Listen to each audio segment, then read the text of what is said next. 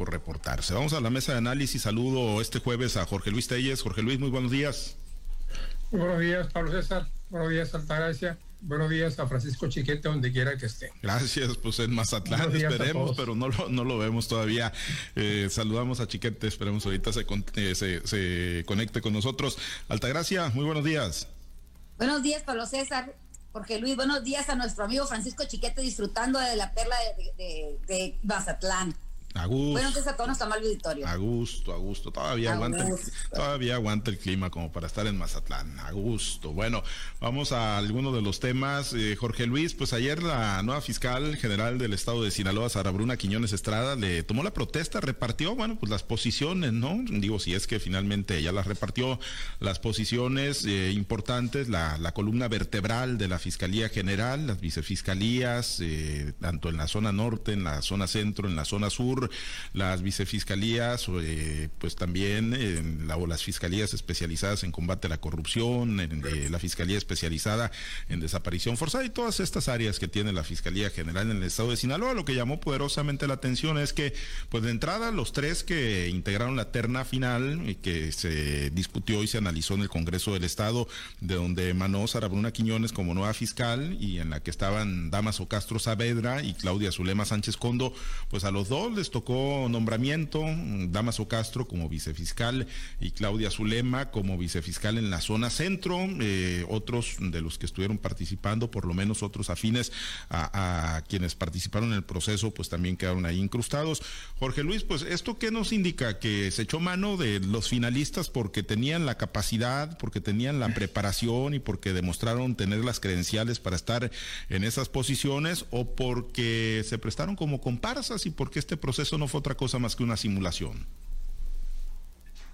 Bueno, eh, primero yo quisiera decir que esto es una prueba más de la sapiencia y experiencia de nuestro amigo Chiquete, quien aquí lo advirtió desde un principio, porque yo cuestioné mucho cómo es posible que abogados de este prestigio se apunten en un proceso que actualmente se sabe que está manipulado, que está inducido y que de antes de arrancar el proceso ya se sabía quién, a, quién, iba, quién iba a ser la ganadora, porque el gobernador Rocha Moya dijo con todas sus letras, va a ser o quiero que sea una mujer la fiscal. Y los deseos del gobernador, pues son órdenes, ¿no? Para que guste seguirla. Una carambola de no sé cuántas bandas, porque pues también de aquí sale, de este proceso surge indirectamente Ricardo Jenny del Rincón para, la, para el secretario ejecutivo del sistema estatal de, de, seguridad pública del Estado. Evidentemente, y aquí surgen todos estos, estos movimientos del proceso para la fiscalía, un proceso viciado desde el principio, porque el fiscal no tenía por qué haberlo hecho renunciar. El fiscal había sido electo para un periodo de siete años, le faltan todavía tres.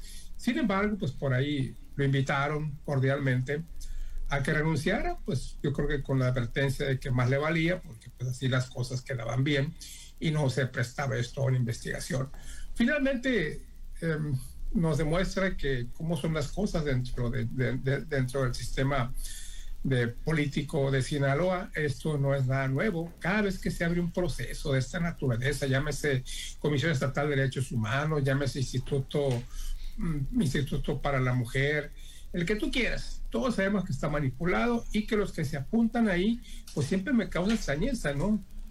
Viendo que son gente pensante, que son gente inteligente, cómo es que se prestan para participar en este proceso. Bueno, pues ya sabemos por qué, por qué se prestaron, porque finalmente iban a tener un premio de consolación bastante bueno, como lo, como lo aquí Francisco Chiquete, y pues así está, ¿no? Así está, ya, ya surgió los premios de consolación, que no son nada despreciables, yo creo que la capacidad, la trayectoria, la experiencia que tienen estas personas que van a acompañar a Sara Bruna en los puestos más importantes de la Fiscalía General de Justicia del Estado de Sinaloa, yo creo que su capacidad pues, no está en entredicho, ¿no?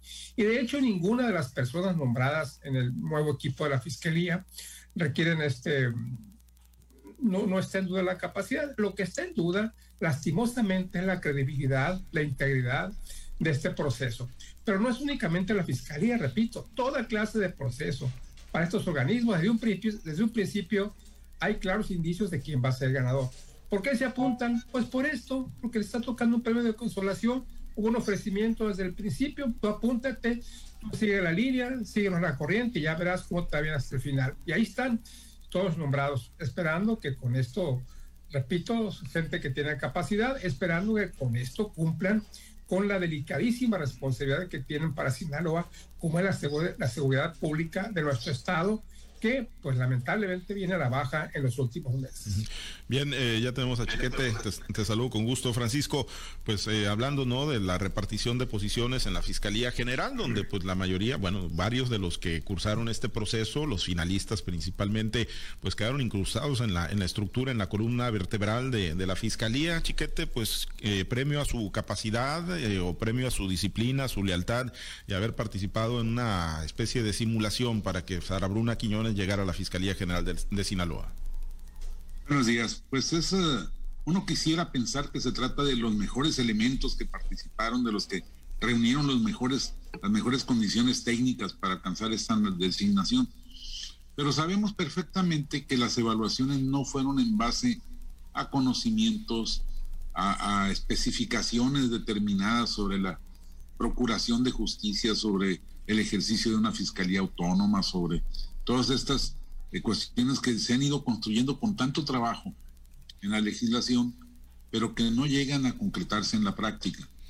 Sabemos que fueron los diputados los que, con base no en su leal saber y entender como pudiera pensarse, sino con base en la línea, los que determinaron que la buena buena era Sara Bruna.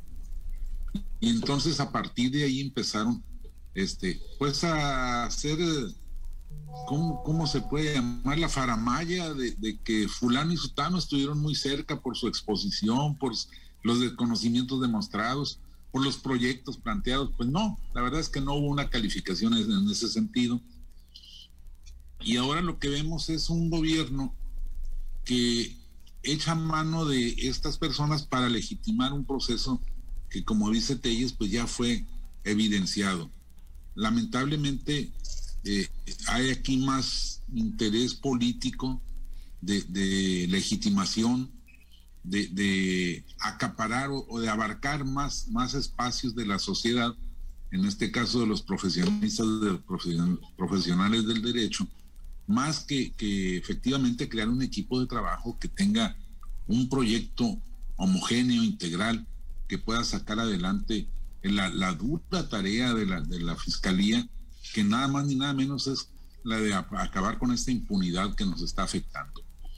Ya vimos, por ejemplo, cómo por cuarta ocasión fueron balaceadas las cámaras de, vigilancia y hasta el momento no se ha podido saber quiénes son. Yo me pregunto, ¿no hay un seguimiento en tiempo real de esas cámaras? ¿No hay quien se dé cuenta de que están ah, practicando el tiro al blanco con ellas? Debe haberlo, pero pues prefieren hacerse los loquitos.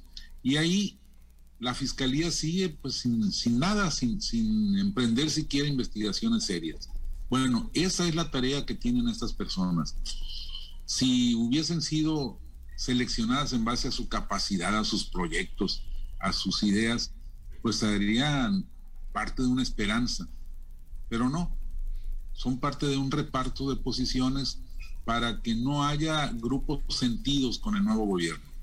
Políticamente, pues es una maniobra hábil, es una decisión que en otros tiempos habría sido plausible, pero que hoy cuando la exigencia es resultados, cuando la, el compromiso es cambio, pues no se está dando. Desgraciadamente yo creo que no, no es un buen augurio, no es una descalificación, porque bueno, todos queremos que lo hagan bien, todos necesitamos que lo hagan bien, pero el procedimiento sí está viciado y a partir de ahí ya nos dan una, un mal indicio. Eh, eh, Altagracia, el que Damaso Castro Saavedra, el que Claudia Zulema Sánchez Condo hayan llegado pues a la final, ¿no? Hayan integrado la terna de donde salió Sara Bruna Quiñones, que se veía desde un principio que, sería electa como fiscal general. el que hayan llegado a la final los califica en automático como las mejores personas también para incrustarse en las principales posiciones en la Fiscalía General de Sinaloa.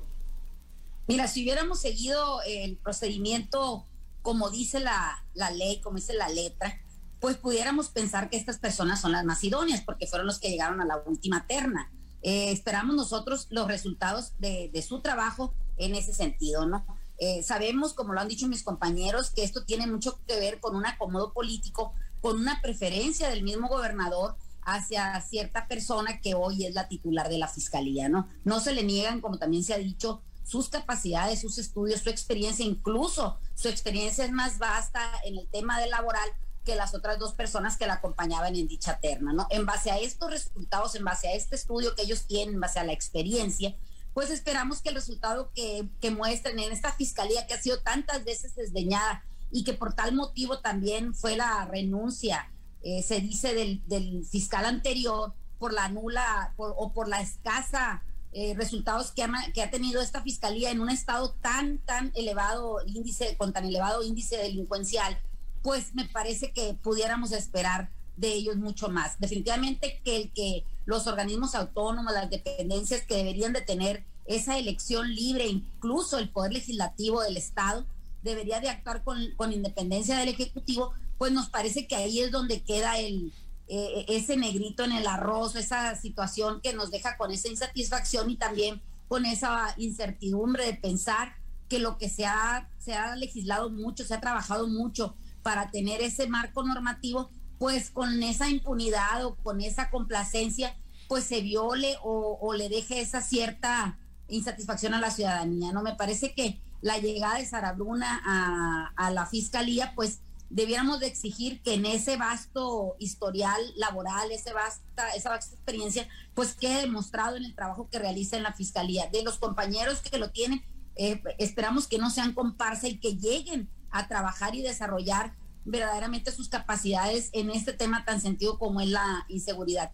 También me parece como una especie de excusa o, o de ponerse guarache antes de espinarse, que dice la misma fiscal que el presupuesto para la fiscalía pues es un presupuesto pues un poco raquítico porque le dan un poco más de 32 millones de pesos, siendo que en estados como Chihuahua, como, como Sonora, pues tienen quizás el doble o un poquito más del doble lo que tiene Sinaloa con el alto índice delincuencial que tiene. Me parece que son situaciones que a todas luces ya están eh, proyectando el trabajo que quizás no será en la expectativa que tienen los ciudadanos y quizá también el mismo gobernador, ¿no? Eh, también quizás es un llamado de atención también a los legisladores para que se le asignen un poco más de recursos a la fiscalía y puedan ofrecer mejores resultados. En un estado en el que crece cada día el índice, por ejemplo, de los feminicidios, de las desapariciones forzadas, incluso de los desplazados, me parece que la fiscalía es un tema sensible en la sociedad, es un tema sensible, que debería ser un tema sensible en el gobierno, en la Procuración de Justicia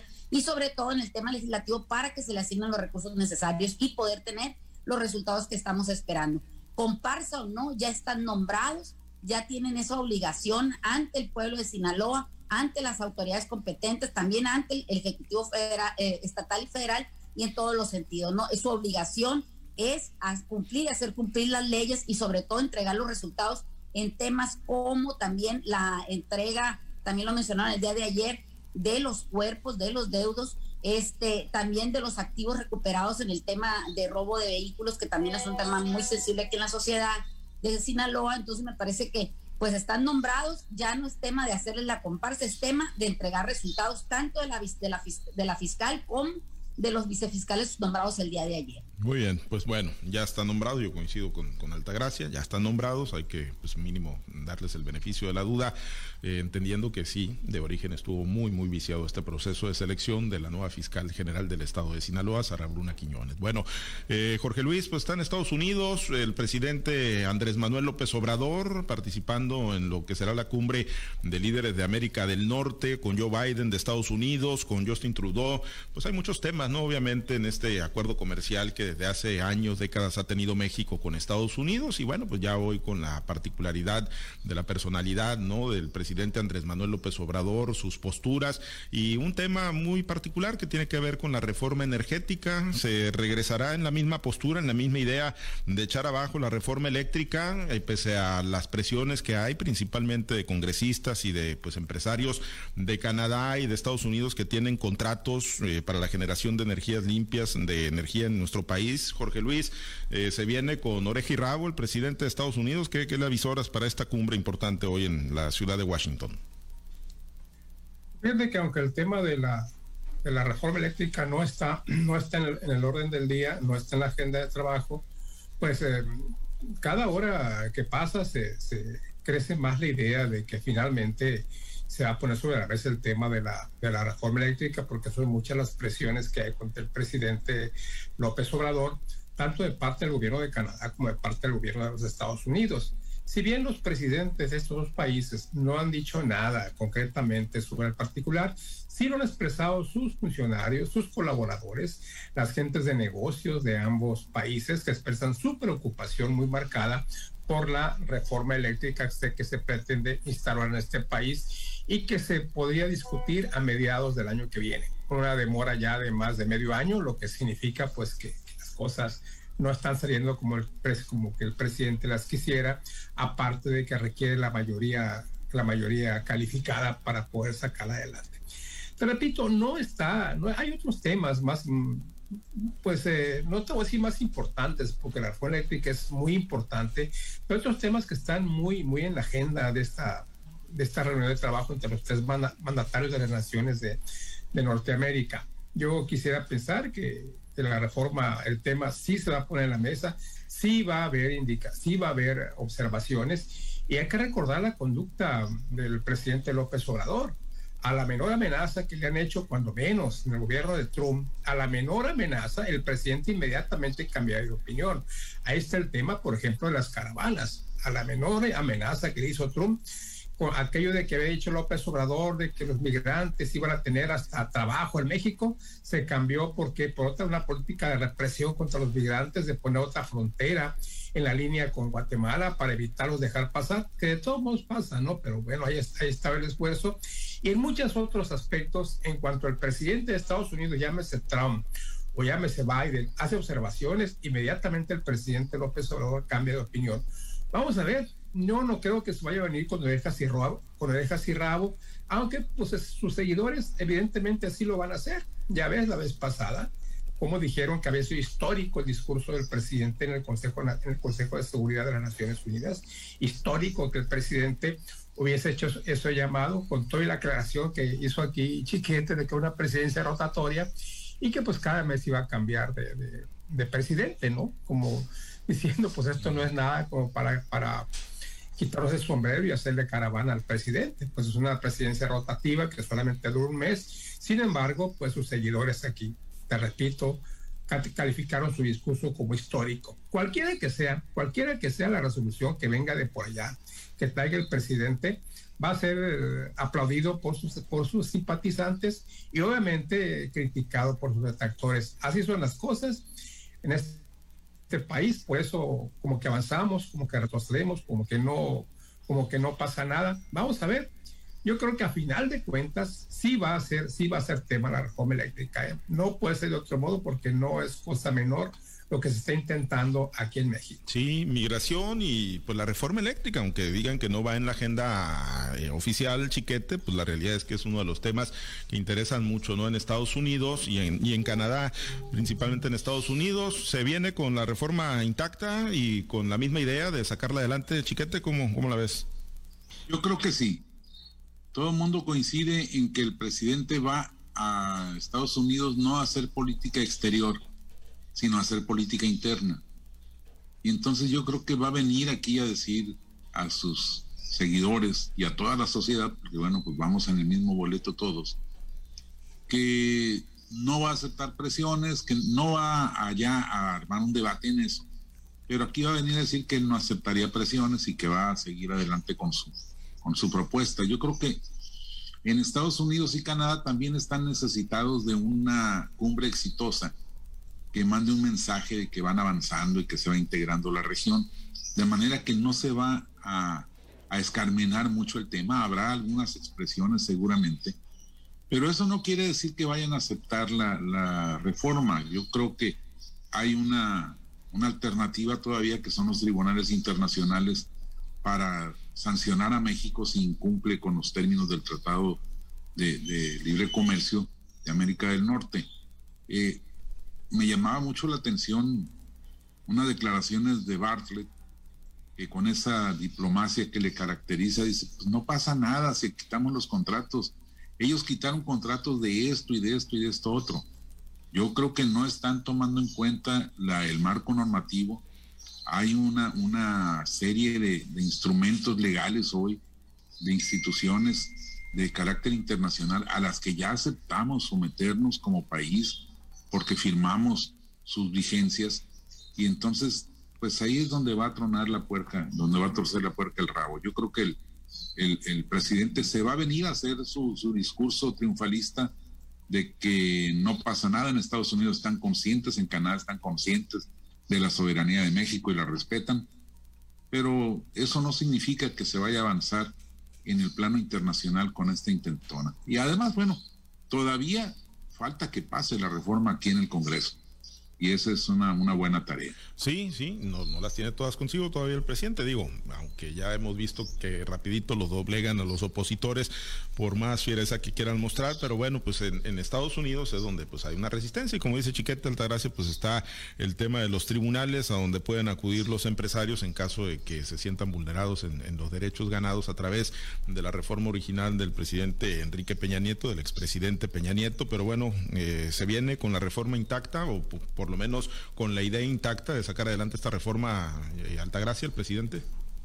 Bueno, el presidente es muy firme en lo que cree, en lo que postula, en lo que eh, ejerce hacia, hacia lo que son pues los temas legislativos, en este caso, pues la reforma energética, la reforma eléctrica, perdón.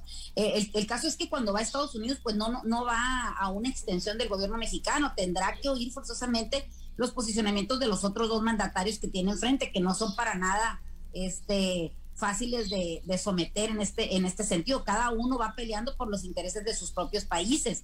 Máxime que en, el mismo Estados Unidos, que es nuestro vecino más importante también en el tema comercial, en el tema migratorio, en el tema de todo lo que tiene que ver con los connacionales que viven en, en, ese país, pues me parece que no la tiene sencillo el presidente. Definitivamente que cuando Estados Unidos tiene un posicionamiento fuerte o una, un llamado de atención, como en el pasado lo vimos con el presidente, expresidente Trump, hacia el mismo presidente Andrés Manuel López Obrador, en México cambiaron algunas cosas, ¿no? Definitivamente que vamos a ver, eh, quizás no se venga con, con la reforma totalmente cambiada, pero que tiene que entender y tiene que hacer caso tiene que este, priorizar esa relación con Estados Unidos y Canadá en el tema de estos contratos que ya están firmados y que están de alguna manera siendo o pretenden ser vulnerados, me parece que los mandatarios que tenemos en esta reunión pues van a exigir el cumplimiento de, dichos contratos, ¿no? Hay otras situaciones que marcan también esta, esta visita del presidente Andrés Manuel, que son los temas migratorios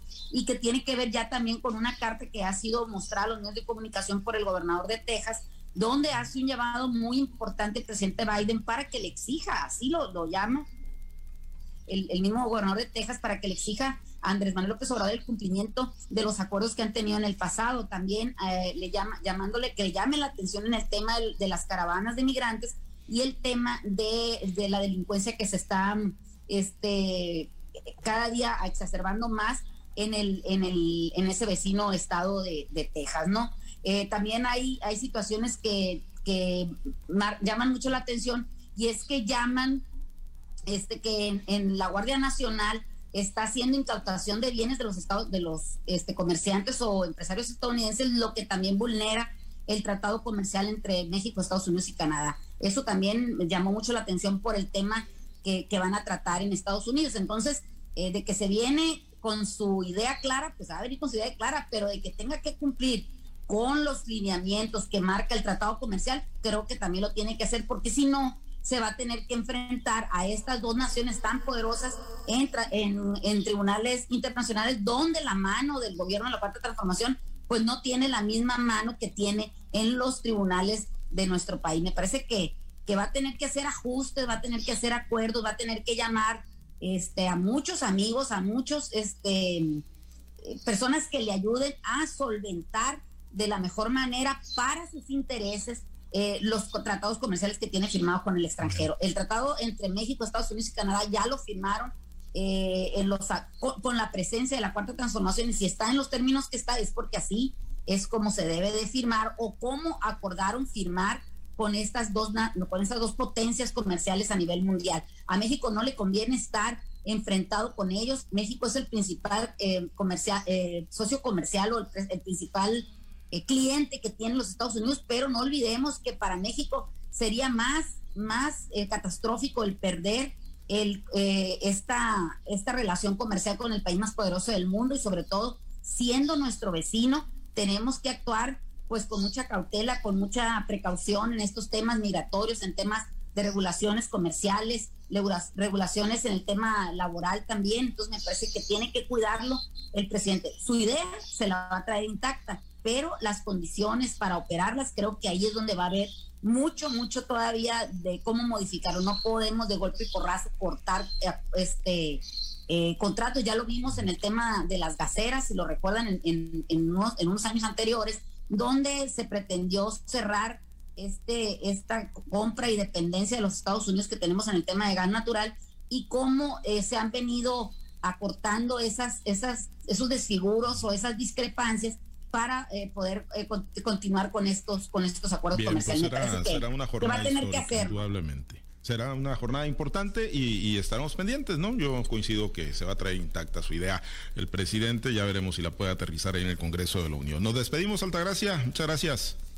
Que tengan un excelente día jueves. Gracias, jueves todavía. Gracias, Jorge Luis. Excelente jueves. Gracias, buen día para todos. Gracias. Jueves. Jueves. Gracias, chiquete.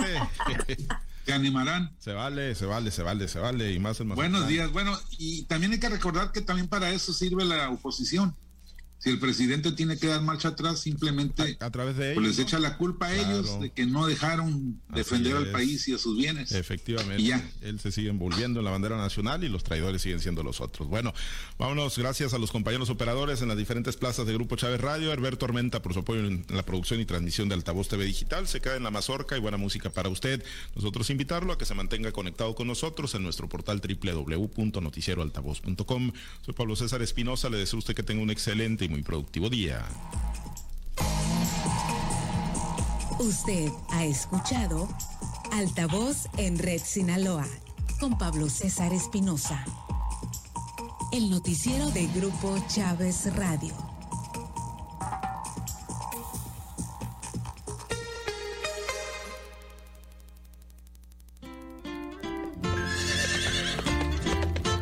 Evolucionamos para mantenernos en tu gusto.